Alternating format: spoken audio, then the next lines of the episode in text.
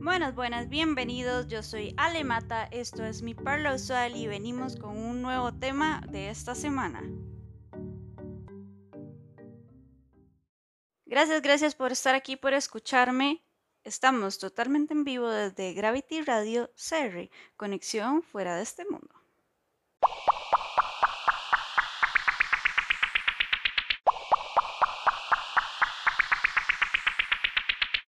Esta semana estamos encerrados, literalmente en cuarentena otra vez desde el 3 al 8 de mayo, totalmente encerrados, todo cerrado, excepto las excepciones, ¿verdad? Del caso, las cosas importantes. Pero ¿por qué rayos estamos encerrados esta semana? Porque la gente se fue en Semana Santa a hacer loco. Porque no sé si vieron un video que sacaron como unas 300 personas dentro de una casa. Por eso es que estamos encerrados esta semana. Por gente irresponsable que no se da cuenta que todavía estamos en pandemia. ¿Ok? Yo, sinceramente, ya yo pasé por eso, ya pasé por el COVID. Obviamente uno sabe que se puede reinfectar y por eso uno se cuida, anda con mascarilla, con su alcohol. A mí me llamarán lunática, loca, exagerada o lo que sea, pero yo donde salgo, de una vez salgo, me lavo las manos, me echo alcohol y llego a mi casa y limpio mis zapatos y todo lo que traigo de la pulpería, del supermercado, de donde sea, siempre lo limpio. La ropa que compro en las tiendas la lavo. Si ustedes no lo hacen y se la ponen sin lavar, por favor no lo hagan. Aunque no hubiera COVID, qué asco. Este, lavan todo, lavar todo, limpiar todo, siempre. Yo soy una exagerada. Igualmente me dio COVID.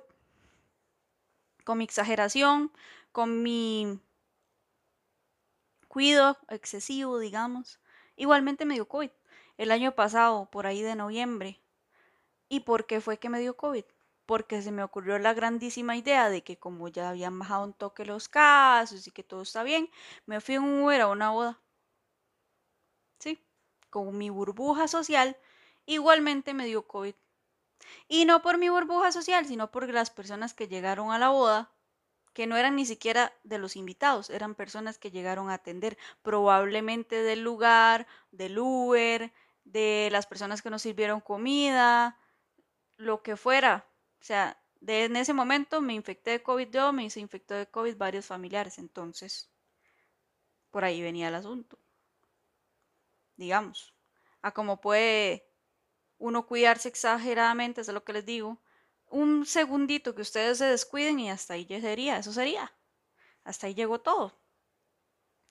Todavía no estamos 100% seguros de que haya sido ahí, pero bueno, fue el único lugar en el que salía. Probablemente pudo haber sido ahí, pudo haber sido en el Uber, pudo haber sido, no sé, las personas que llegaron.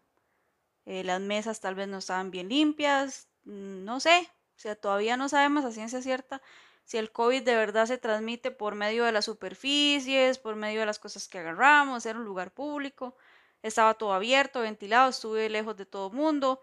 Realmente ese día los únicos que nos enfermamos, días después obviamente, eh, fueron em, dos de mis hijos y yo, y los demás no, y, una de mis hermanas que estuvo en la fiesta, eh, y las demás personas de la fiesta no. Entonces, no sabemos realmente a ciencia cierta si fue ahí, si sería en otra parte, si sería mi esposo lo trajo el trabajo, no sabemos.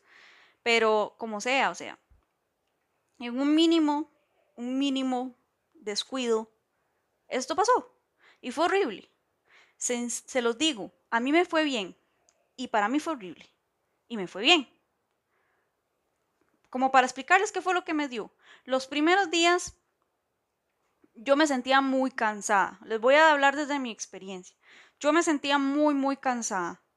Y yo dije, no, seguro, estoy cansada, no he dormido bien, tengo cuatro hijos, o sea, me acuesto en la madrugada y lo que sea. Y yo dije, no, voy a descansar. Y un día, cosa que nunca hago, me acosté en la tarde. Y me empezó a dar fiebre. Y no se me subió mucho, o sea, fueron como mucho 38 grados, normal. Yo dije un resfriado o algo así, porque a mí normalmente esa es la temperatura máxima a la que yo llego. De hecho, ese día me dio fiebre y durante todo el resto del COVID no me dio más fiebre. Pero estuve muy cansada, con mucho dolor de cuerpo, mucho dolor de cabeza, pero un dolor de cabeza exagerado, como una migraña horrible. Y me dolía así la mitad de toda la cara. Y ya después, eh, un día, mi esposo se empezó a sentir mal, se, a él sí le dio fiebre, empezó con, eh, con escalofríos, a temblar, y él se quedó solo un día en cama. Solo le dio un día y ya, nosotros dijimos al principio, es un resfriado, ya todo bien. No salimos por el riesgo de que podría ser COVID. Entonces, como estábamos con síntomas de resfriado, igualmente nos quedamos en la casa. Y mi hermana empieza como a los dos días con, con síntomas igual.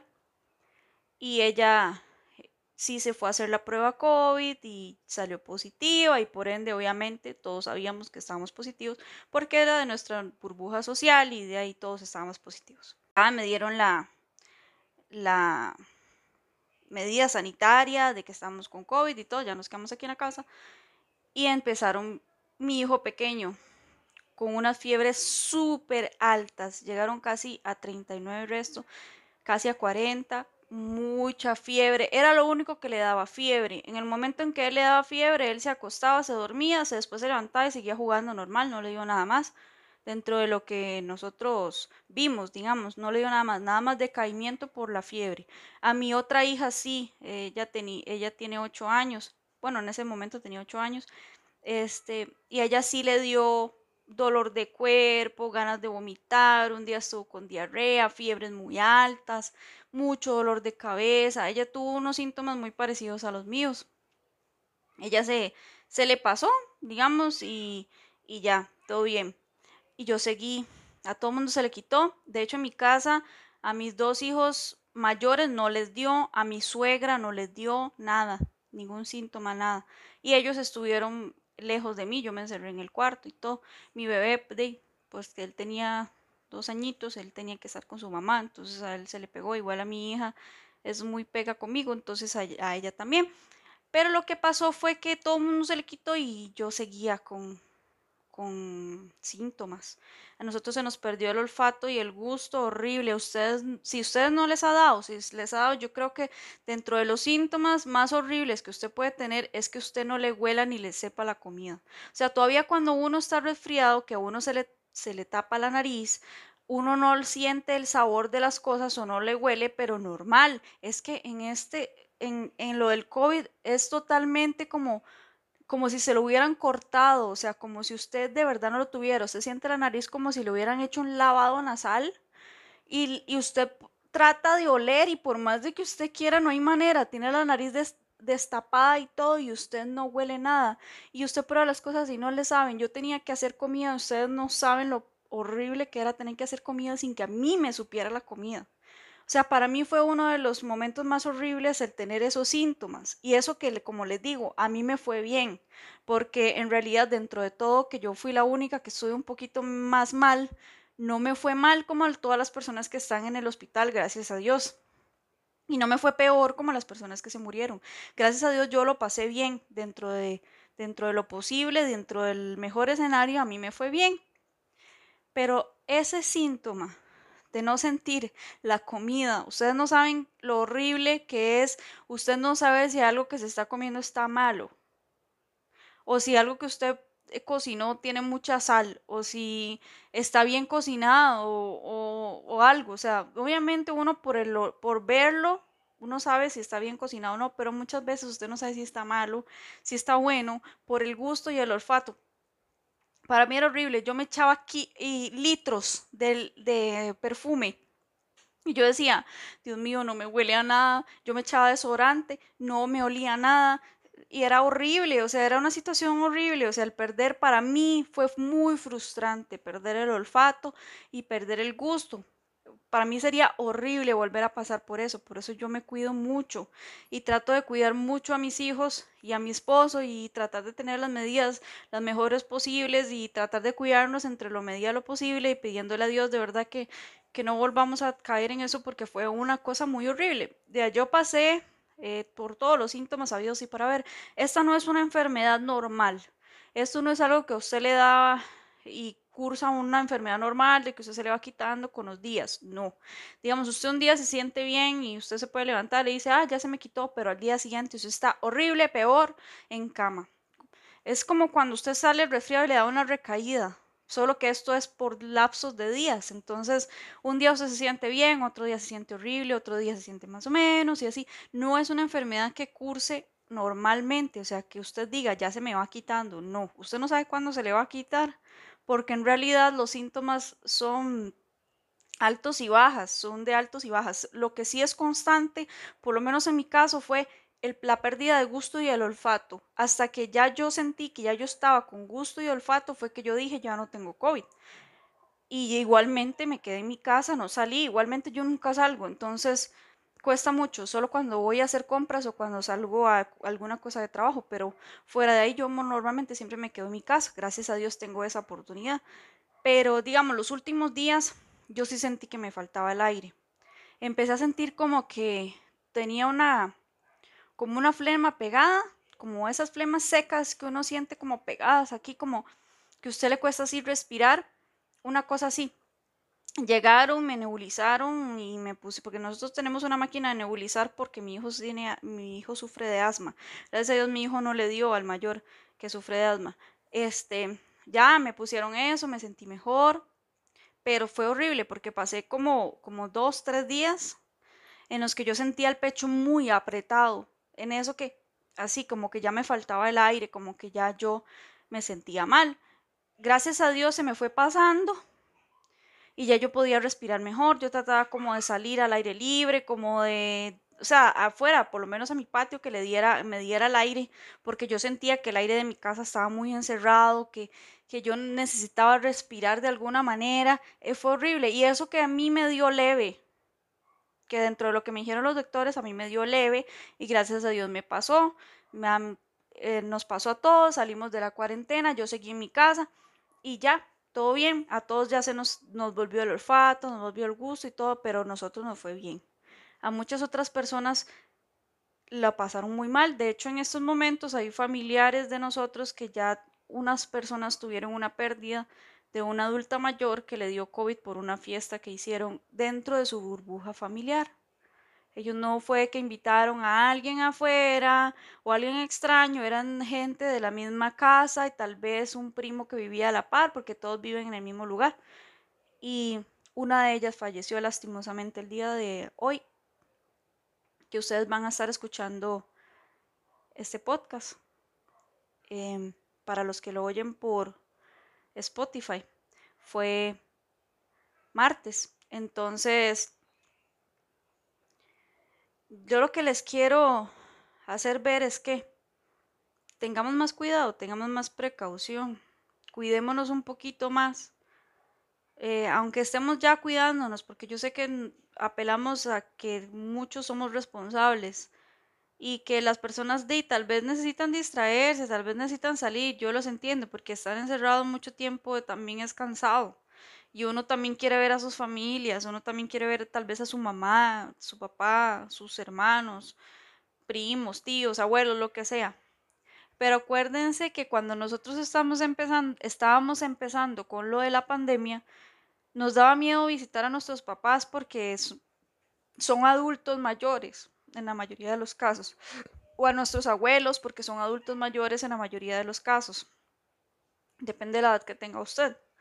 Nos daba miedo y eso que en ese momento teníamos 100, 200 casos diarios, hacía lo mucho. Cuando llegamos a mil casos diarios, todo el mundo se espantó y dijo, ay Dios mío, que, que ya, y evitaron totalmente el contacto con sus familiares y con las personas que estaban fuera de su burbuja social. No salíamos a vacaciones, no salíamos a ninguna parte, tratábamos de mantener las medidas. Bueno, por lo menos en mi caso, no sé en el de ustedes, yo trataba de mantener las medidas estrictas empezamos a bajar la guardia y no veíamos más noticias, ya estar oyendo al ministro era aburrido, ya no puse más noticias porque solo hablaban del COVID, de la gente que se moría y era algo como muy deprimente. Y ya intenté como no ver más las noticias, lo que yo veía normalmente eran más o menos como las restricciones para saber a qué me, me tenía que meter a mi casa, digamos. Pero no, no trataba como de salir tampoco, pero sí trataba de mantenerme al tanto de las restricciones y todo y empezamos a bajar la guardia. ¿Y qué es lo que pasó? que Semana Santa fue un despelote de todo mundo. Yo gracias a Dios no fui a ningún lado, pero fue un despelote. En lugares de playa hubieron, para no decir nombres específicos de lugares, hubo un lugar por allá donde hicieron una fiesta privada con un cantante, que lo vi en varios estados de varios amigos por allá, una playa, que una casa que daba a la playa, no sé qué, y hubieron más de 200 personas ahí metidas en una casa. Entonces empezamos a bajar la guardia y esto es lo que está pasando. Estamos llegando a casi 3.000 casos diarios y la gente sigue en la calle. Yo los salgo y los veo sin mascarilla, los veo como si nada, como si no estuviera pasando nada, como si la cosa no fuera con ellos. Y cuando estaba empezando la pandemia, eran mucho más precavidos que ahora, que estamos con 3.000 y resto de casos. En mi caso, mis hijos van a la escuela y al colegio gracias a Dios a mi hijo mayor que tiene asma, no he tenido que mandarlo al colegio porque han sido muy conscientes de eso y han estado tratando de mantenerle las clases virtuales dentro de la manera de lo posible. Durante esta semana que ustedes van a estar oyendo el podcast y lo oyen retransmitido, eh, mi hijo tenía que ir a clases presenciales y yo sinceramente no lo voy a mandar. Igual a mis hijos de escuela. ¿Por qué? Porque cuando empezó la pandemia, que teníamos 100, 200 casos, no sé, que llegamos a mil en algún momento, yo no mandé a mis hijos a la escuela por el riesgo que era eso para infectarse. Y ahora que tenemos 3.000 casos, las maestras me piden que yo los mande a la escuela, pudiendo ellos seguir dándoles la virtualidad. O sea, pudiendo, no sé, no sé el qué piensa. O sea, yo en mi caso personal, yo no pienso mandarlos. No los incito a que, no, a que lo hagan. Si ustedes creen que en su escuela están tomando sus medidas y que ustedes creen que no se vayan a infectar porque están siendo responsables, yo en la escuela de mis hijos y en el colegio sí pienso que son personas responsables, pero por el asma de mi hijo y por los problemas respiratorios que ha tenido mi hija con alergias y cosas, yo sinceramente no me quiero arriesgar. Más que tengo un bebé de dos años, entonces no quiero volver a pasar por eso. No quiero volver a sentir esa frustración, no quiero volver a reinfectarme dentro de la manera lo posible que yo me pueda cuidar, prefiero hacerlo así. Entonces, no puedo. Y yo no sé qué piensan, sinceramente, el MEP para cerrar las escuelas. Yo entiendo que gastaron millones de millones eh, haciéndolo de las pruebas FARO. Yo me imagino que ellos van a intentar alargar el asunto hasta después de las pruebas FARO para después tal vez cerrar algunas escuelas o no cerrar. No sé cuál será el protocolo que ellos vayan a seguir. Espero en Dios que viendo el montón de casos que hay y viendo un montón de, personas que se están muriendo día a día, pues si ustedes no han visto las noticias, véanlas, aunque sean deprimentes, digamos, que ellos vayan a cerrar. Espero en Dios de que ellos vuelvan a la virtualidad ya todos estamos acostumbrados a las clases por Teams, ya todos estamos acostumbrados a que nos manden el, montón de guías. Igualmente ellos van a la escuela, gracias a Dios tengo buenas profesoras de mis hijos y ellos pues, van y, el día que van a clases presenciales es muy provechoso, pero también el día que ellos van a clases online, por ejemplo los que están en, en la escuela, son clases muy provechosas también porque las maestras son muy esmeradas en enseñarles todo, en darles su tiempo, en que ellos hagan las cosas como si estuvieran en la escuela, que creo que no les cuesta nada a ninguna de las maestras eh, hacerlo así. En el caso de mi hijo que está en el colegio, a muchas no lo hacen, nada más leen las guías que, que les mandaron, la tratan como de medio repasar y ya, eso sería, que ellos presenten la guía y ya. Muchas veces yo como mamá me tengo que sentar con ellos porque es mi responsabilidad sentarme con ellos y e, explicarles la materia, porque muchas veces los profesores o profesoras no les explican la materia, lo que hacen es leer la guía, y decirles hay que hacer taca, taca, taca. Ellos no saben cómo están ellos de conocimientos del año pasado, probablemente muchos están muy atrasados por lo mismo, por la habitualidad. El año pasado yo tuve un caso especial con uno de mis hijos de que una de las maestras, la maestra guía de uno de mis hijos, no le dio clases de Teams en todo el año, nunca. O sea, yo tuve que prácticamente ser la maestra de mi hijo para que él pudiera presentar las GTAs. Entonces, este año entró ya a segundo ciclo y todo esto y es muy difícil porque hay muchos temas que uno como mamá tal vez uno les puede explicar dentro de lo que uno sabe, pero uno no es maestra. Entonces uno trata de explicarle la mejor manera, pero hay muchas cosas en las que tal vez uno es mejor que se lo dé una maestra, porque uno no, no es tan tan paciente o tan constante para uno meterle como la materia. Yo trato dentro de lo posible de que ellos tengan su horario. Lo que las maestras recomiendan eh, el horario que ellos tengan para estudiar es como que ellos estuvieran en la escuela. Entonces, se supone que el horario para estudiar sería de 8 a mediodía, descansan y de 2 a 5 de la tarde otra vez para que usted le dé tiempo, digamos, entre la semana de usted hacer las GTA, de poder repasarlas, de poder estudiar un poquito y que ellos tengan su descanso. Yo, en la medida de lo posible, trato de respetar el horario, pero de son niños, están en la casa, ellos quieren jugar. Y también yo trato de respetarles su horario de juegos o sus días que ellos de verdad están muy cansados, muy agotados y tal vez ya ellos terminaron su materia. Entonces yo los dejo jugar, jugar videojuegos o andar ahí en la casa, porque ¿qué más vamos a hacer? Ellos lo que hacen es jugar aquí adentro.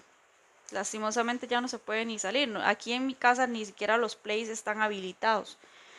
No puedo ni sacarlos al play los llevo a la pulpería a comprarles un helado y es lo más que ellos salen.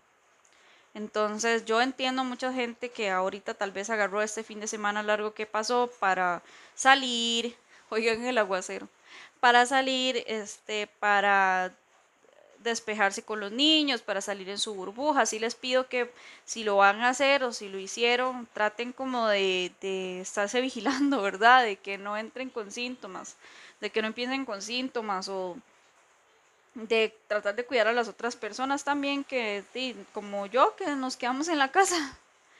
A pesar de tener la oportunidad de salir, no lo hice y por querer cuidar a mi familia, yo entiendo, como les digo, todos tenemos nuestras maneras de ser y hay muchas personas que sinceramente no les gusta estar metidas en la casa y que buscan alguna manera para salir y despejarse porque son medio claustrofóbicas. Yo los entiendo porque es muy estresante estar metido todo el tiempo en la casa, pero si lo van a hacer, hágalo con medidas. Traten de hacerlo con su familia, con, no sé, o sea, no vayan a visitar a una persona que no han visto como en seis meses, una cosa así. O no vayan a visitar a una persona que, que no sea de su burbuja social. Radio CR, conexión fuera de este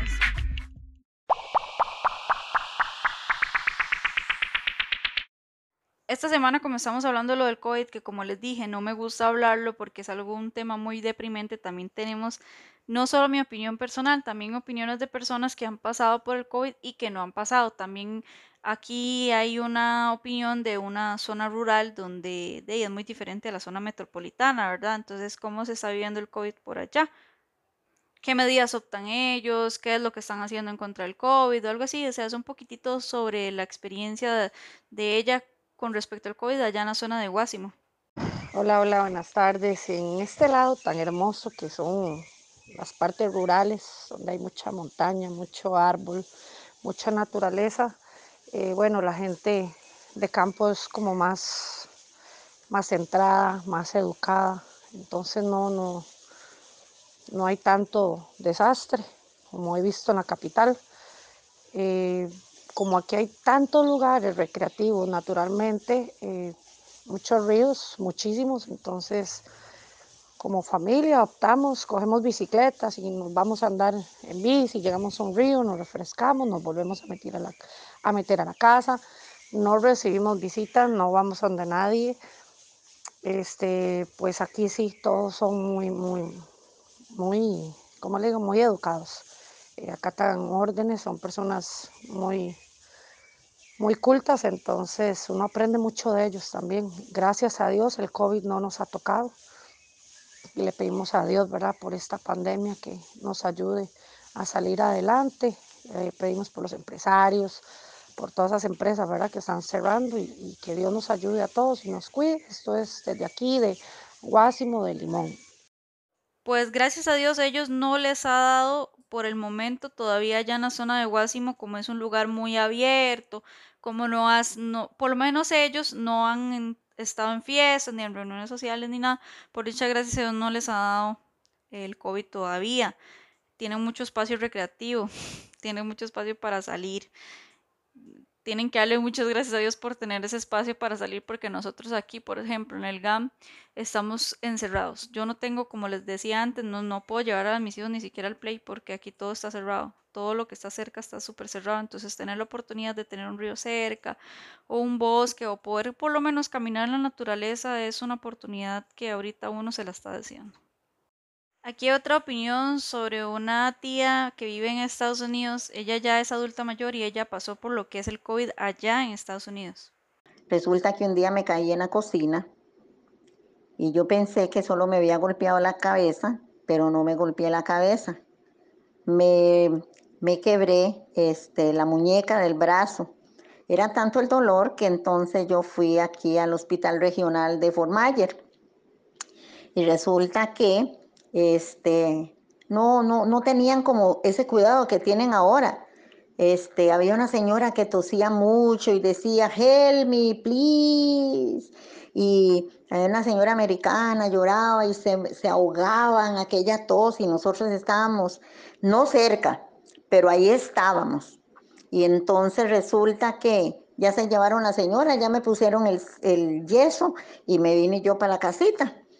Y resulta que al cuarto día yo me levanto, pasé el primer día bien, segundo, tercero. El cuarto día, cuando yo me bajé de mi cama, yo dije, ¿qué es esto? Era como que si me tenían con tornillos este, las caderas. Era un dolor tan intenso en las caderas y los huesos que ahí fue donde se me depositó todo lo feo. Después así yo dije, esto es una quiebra huesos porque ya me empecé a sentir media malita, este, con escalofríos, náuseas, diarrea, leve, pero muchas náuseas. Y yo, ah, no, esa es la quiebra huesos. Entonces, este, yo nunca me imaginé que era el COVID, nunca me imaginé.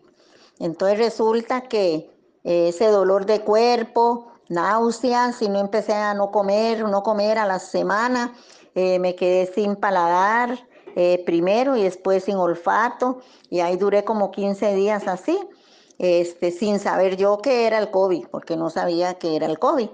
Entonces resulta que empecé ya, bueno, con los escalofríos, con mucho calor, escalofríos y así sucesivamente todo el día y sin comer. No probé pero ni agua porque no tenía aliento ni siquiera de coger agua.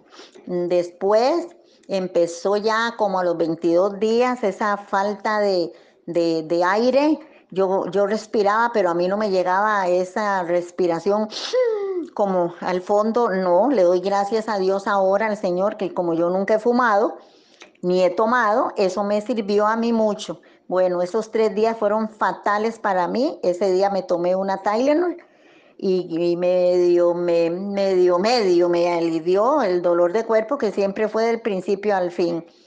Y en las últimas semanas de mi coronavirus fue el dolor de cabeza intenso, que sí me tomé otra Tylenol. Yo pasé todo eso sin saber que era coronavirus y le doy gracias a Dios porque cuando uno sabe que es coronavirus se cierra a todo.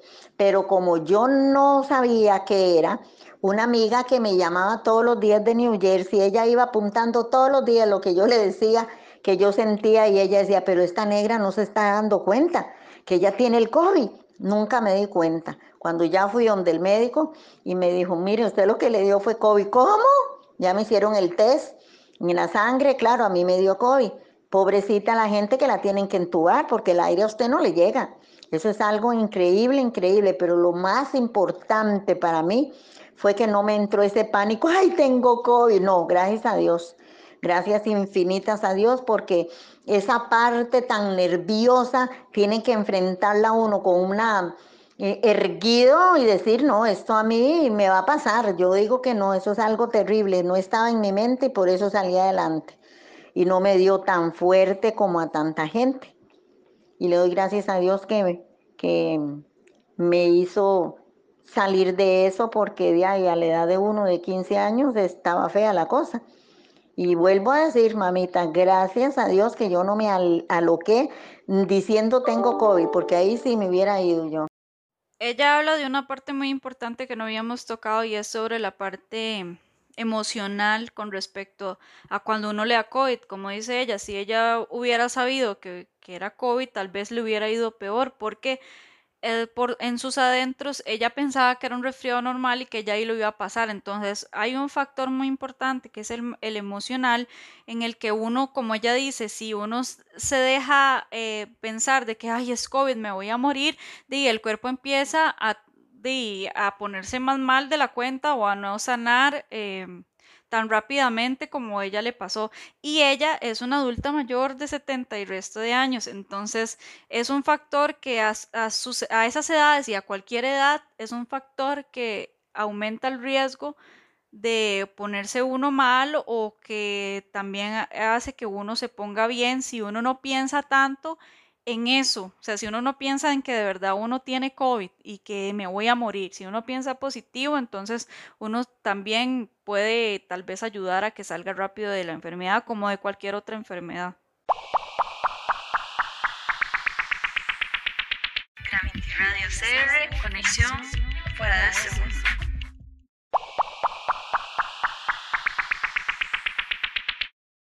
Son un poquitito de experiencias de una persona que no le ha dado y una persona que ya le dio una en la zona rural y otra en Estados Unidos. También vamos a tener otros otros comentarios, otras experiencias sobre otras personas que ya les dio, que no les dio, para que ustedes vayan escuchando a lo largo del el programa. ¿Qué medidas están adoptando? ¿Qué es lo que están haciendo para evitarlo? Y lo más importante, ¿cómo lo podemos evitar? ¿Cómo podemos evitar que a nosotros nos dé COVID o será algo inevitable? Y bueno, cuando a mí me dio COVID, yo creo que no fue como un caso muy grave, fue como más llevadero, pero sí sentí síntomas muy diferentes a un resfrío normal o así, que obviamente eran preocupantes. Por ejemplo, el primer día, eh, cuando usted se va a enfermar, siente siempre como un malestar general, que sabe que se va a enfermar, pero el malestar que yo sentí era como más, no sé, me sentía muy decaída y me dio de todo ese día cuando empezaron los síntomas y, y fue muy frustrante porque, porque de verdad me sentía como atontada y de hecho eso como que se mantuvo durante los días. Luego vino la calentura, luego vino la tos, luego vino el dolor de garganta, el dolor de cabeza. Eh, digo yo que me fue bien porque yo he tenido dolores de cabeza mucho peores, pues porque padezco de migraña, entonces pues no lo sentí mucho y el dolor de cabeza, pero todos los otros síntomas sí, eh, los escalofríos, estar en cama, no poderme ni levantar, no tener energía, estar cansada, pero ya cuando me di cuenta que la cosa estaba grave es porque un día, eh, creo que a los cinco días después de empezar los síntomas, me sentí como drogada, como, como si estuviera mm, borracha, como si hubiera consumido algo, que no podía ni siquiera levantarme de la cama, ni comer, ni nada, eh, me sentía tontada y me quedaba dormida, o sea, sumamente cansada y me quedaba dormida sin yo quererlo, o sea, estando haciendo algo ahí en la computadora o en el celular me quedaba dormida, pero no era dormida de dormida, era como inconsciente, entonces fue como lo más, la parte como más grave fue como a los 5 o 6 días de empezar los síntomas.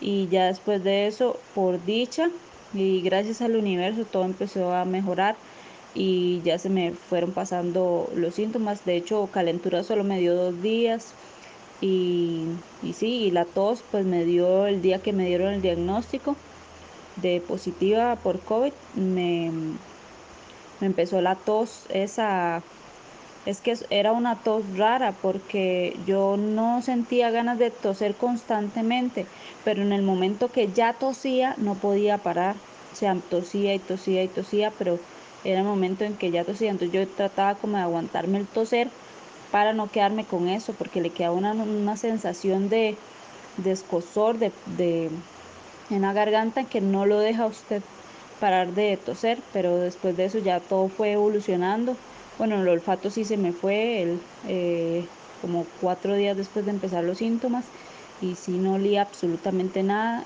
pero el gusto no lo perdí.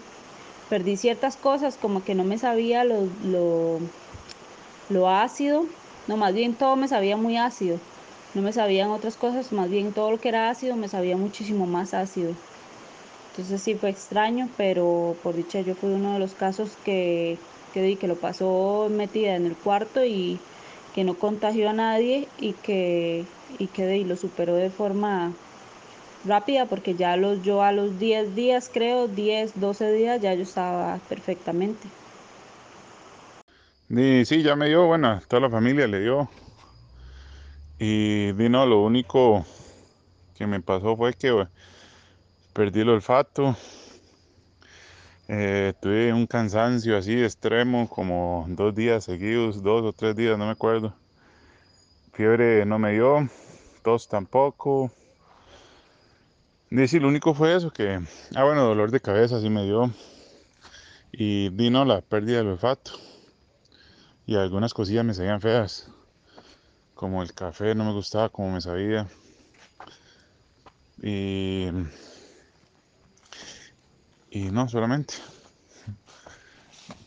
Una de las cosas que sí noté que a varias gente le pasó, de los que hice varias entrevistas para poder realizar este podcast, ¿verdad? Para poder tener un poquito de información y para poder tenerles para ustedes diferentes opiniones, fue que las cosas les sabían diferente. Por ejemplo, en el caso anterior, a él le sabía mal el café y en el caso anterior a ese, eh, no le sabía igual lo que era ácido, le sabía muchísimo más ácido.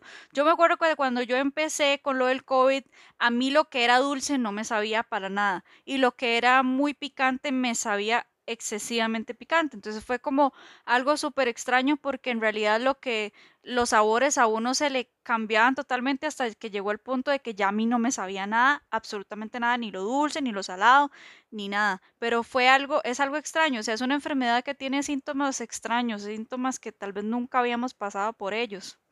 Bueno, a mí me dio COVID, este, me dio fiebre, eh, muy débil, no perdí el olfato, pero sí el paladar. Las medidas de precaución que estamos tomando es que no estamos saliendo por nada, solo si ocupamos algo en supermercado o farmacia. Y en el negocio tenemos al 50% ahora y no dejamos que, que, más de cuatro personas estén dentro. Usamos mascarilla, alcohol gel y, y alcohol líquido.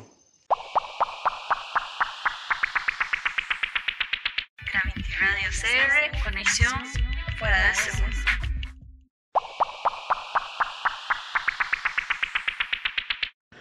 Con respecto a este virus, a esta enfermedad que anda rondando, yo creo que lo que debemos hacer es conciencia y de hecho no exponernos. ¿De qué, ¿En qué sentido no exponernos? Bueno, pues de no ir donde hay aglomeración de personas, si tenemos que ir a un supermercado o tenemos que montarnos en un autobús, pues de ahí, llevar el alcohol en gel, eh, estarlo utilizando constantemente, no tocar las barandas, eh, andar mascarilla, por supuesto, lavarse las manos constantemente, es lo más eh, prudente. sin embargo, no estoy de acuerdo en las restricciones. Yo creo que, que si la gente es consciente, ¿verdad? No tiene por qué contagiarse. Al menos en mi caso yo salgo a correr, eh, salgo a hacer compras al supermercado, tengo que viajar en bus en muchas ocasiones y no he sido contagiado y no es por suerte, es porque me cuido.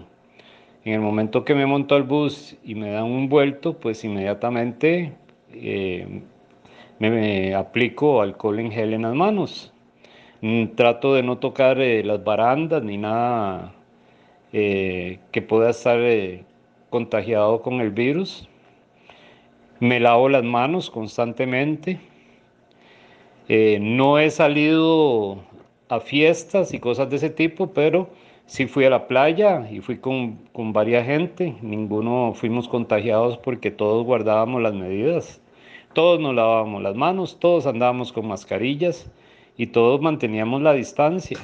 Entonces yo creo que simplemente es cuestión de hacer conciencia, ¿verdad? Además creo que las cifras han sido abultadas no soy conspiranoico, pero en, para estas fechas, en el, en el año 2019, eh, las camas de los hospitales estaban saturadas por las gripes estacionarias.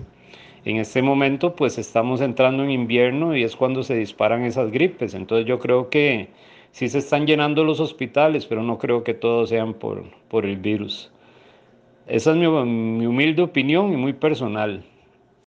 Sí, yo pienso que las cifras siempre las abultan, pero también pienso de que tiene razón. El año, en el año 2019, según estadísticas, las camas de los hospitales estaban abarrotadas por fiebre estacional. De hecho, eh, nosotros nos mandaron a vacunarnos contra la influenza, hubo el brote HN1, hubieron muchos otros brotes que han causado igual de muertes o también hasta más por algo que no fue tan, tan publicitario ni tan alarmante y tal vez hasta hubieron, como les digo, más muertes, hubieron más hospitalizaciones y los hospitales estaban llenos en ese momento por la gripe estacional, estuvo lo de la gripe porcina, estuvo lo de la gripe aviar, estuvo un montón de cosas. Lo que hace diferente a esto es que este virus es nuevo, este virus no lo conocen, este virus es hecho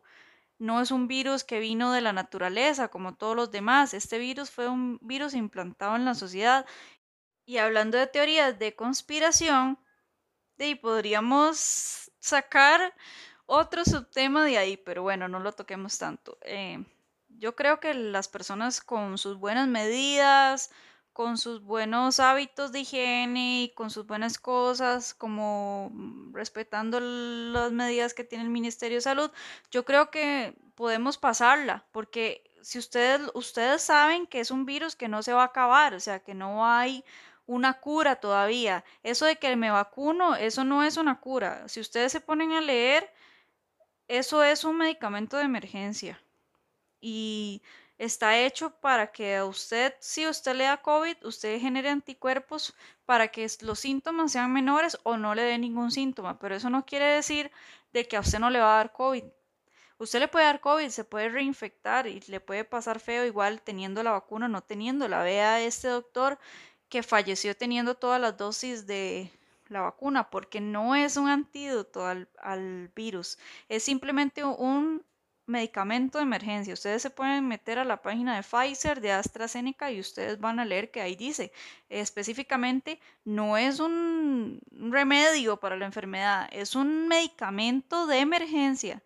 Se, se, da a la población más vulnerable para que los efectos no sean tan grandes en ellos, pero en realidad no los va a curar ni los va a hacer que no se contagien. O sea, eso usted siempre tiene que seguir usando su mascarilla, siempre tiene que seguirse cuidando porque eso simplemente, como les dije, es un medicamento de emergencia y eso específicamente ustedes lo pueden ir a leer a, la página de AstraZeneca, a la página de Pfizer, a la página de las diferentes vacunas que hay en el mercado. Entonces, ¿qué debemos hacer? Seguirnos cuidando, seguir respetando las medidas seguir ah, usando el alcohol en gel, lavar las superficies, tratar de mantenernos al margen de fiestas, de lugares con muchas personas, de eventos masivos, de lo que sea, porque ya ustedes saben que eso es lo que atrae el COVID, de ahí es donde la gente se infecta, cuando hay muchas personas juntas. Otra cosa que yo pienso desde mi opinión muy personal es que yo veo ilógico la restricción vehicular, o sea, yo entiendo que ellos lo dicen que es para no esparcir el virus hacia otras regiones del país. Y yo entiendo que confinar a las personas en un sector teniendo una restricción por semana, pues yo lo veo, lo vería eh, bien si de verdad usted no lo dejaran salir a otras provincias, pero usted bien, bien, el día que usted no tiene restricción, usted se puede ir a Guanacaste, se puede ir a Punta Arenas, o hay cartas en las que usted puede ir a un hotel o a lugares diferentes. Entonces yo no le veo lógica en la respuesta que dicen de por qué la restricción vehicular. Es más lógico que usted se vaya a infectar en un bus donde va lleno de gente, donde no están respetando las medidas porque las personas van de pie, una encima de la otra que va a estar eh, respetando la distancia si el bus va súper lleno de gente y no son cosas que yo estoy inventando, son cosas que usted si viaja en bus usted se da cuenta que eso está pasando. O sea, los autobuseros no están respetando los lineamientos del Ministerio de Salud si es que tienen alguno. Porque si, si fuera de verdad que tendrían que respetar, tendrían que hacer como en otros países, que solo se puede montar una persona y en el otro asiento de la par no se puede montar nadie, así uno sí, uno no, uno sí, uno no. Eso están haciendo en otros países, están evitando que las personas viajen de pie, están evitando que haya muchas personas dentro del bus haciendo eso de una persona sí otra no. Aquí no, o sea, aquí el bus se llena totalmente, aquí van personas de pie y que va a tener uno respeto de la distancia si la persona va a la par tuyo y, y si es más alta que usted, usted va ahí debajo del, del, de lo que la persona está respirando, o sea, debajo de la axila de la persona. Entonces, ¿qué respeto hay ahí? Entonces, yo no entiendo por qué sí restricción a los carros propios en los que yo voy dentro de mi carro, con mi familia, con mi burbuja social, con las ventanas cerradas, a un bus donde va un montón de gente. Yo entiendo que de, todas esas personas, si no tienen ese transporte, no tienen cómo irse al trabajo, no tienen cómo viajar a donde tienen que ir, pero o sea, también entiendo de que es tonto para mí, desde mi opinión personal, es tonto una restricción vehicular, o sea, para mí es tonto. El toque de queda a las 9 de la noche a mí me parece perfecto, porque la mayoría de las fiestas se hacen pues de noche y la mayoría de los contagios estadísticamente han sido de noche, digamos, eh, en bares, en lugares eh, donde hay muchas personas. Estos más la mayoría del tiempo se abren de noche. Entonces, yo entiendo lo del toque de queda, de hecho, hasta me gusta, mi opinión personal, me gusta, porque si la gente no puede salir después de las 9 de la noche, uno está muchísimo más tranquilo en la noche porque no hay tanta gente en la calle, hay muchos policías en la calle, hay muchos retenes y la gente no puede andar en la noche, entonces por ende ya usted hay menos asaltos, hay menos gente que se meten a las casas porque sabe que todo el mundo está en la casa después de las 9 de la noche, entonces ha bajado mucho las, eh, la inseguridad en el país, lo de que es el toque de queda y eso en sí, por ejemplo, yo lo he vivido y me gusta, o sea, eso del toque de queda sea, mi opinión personal a mí me gusta un poco. Lo que no me gusta es esto de la restricción vehicular. Yo lo hallo tonto, como les digo, lo hallo muy tonto, porque uno se infecta más en un bus, en un tren, como le digo, en un transporte público, en un Uber, en un taxi, en un Didi, en lo que sea, que en el propio carro de uno. Y si uno no puede sacarlo ese día, ¿qué, opta por hacer si tiene que ir a trabajar? Y tiene que irse en un bus, tiene que irse en un Uber, tiene que irse en un tren, tiene que irse en lo que sea que se tenga que ir ese día arriesgándose. Cuando ya toda la semana usted se cuidó porque usted iba en su propio carro. Entonces no entiendo. O sea, para mí es una medida muy tonta. Y la respuesta que le dan a uno cuando uno hace la pregunta también para mí no es una respuesta. O sea, para mí es una respuesta tonta también.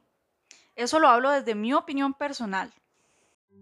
Muchas gracias por escucharme. Esto fue mi parlo usual. Yo soy Ale Mata. Estamos transmitiendo de, de Gravity Radio CR.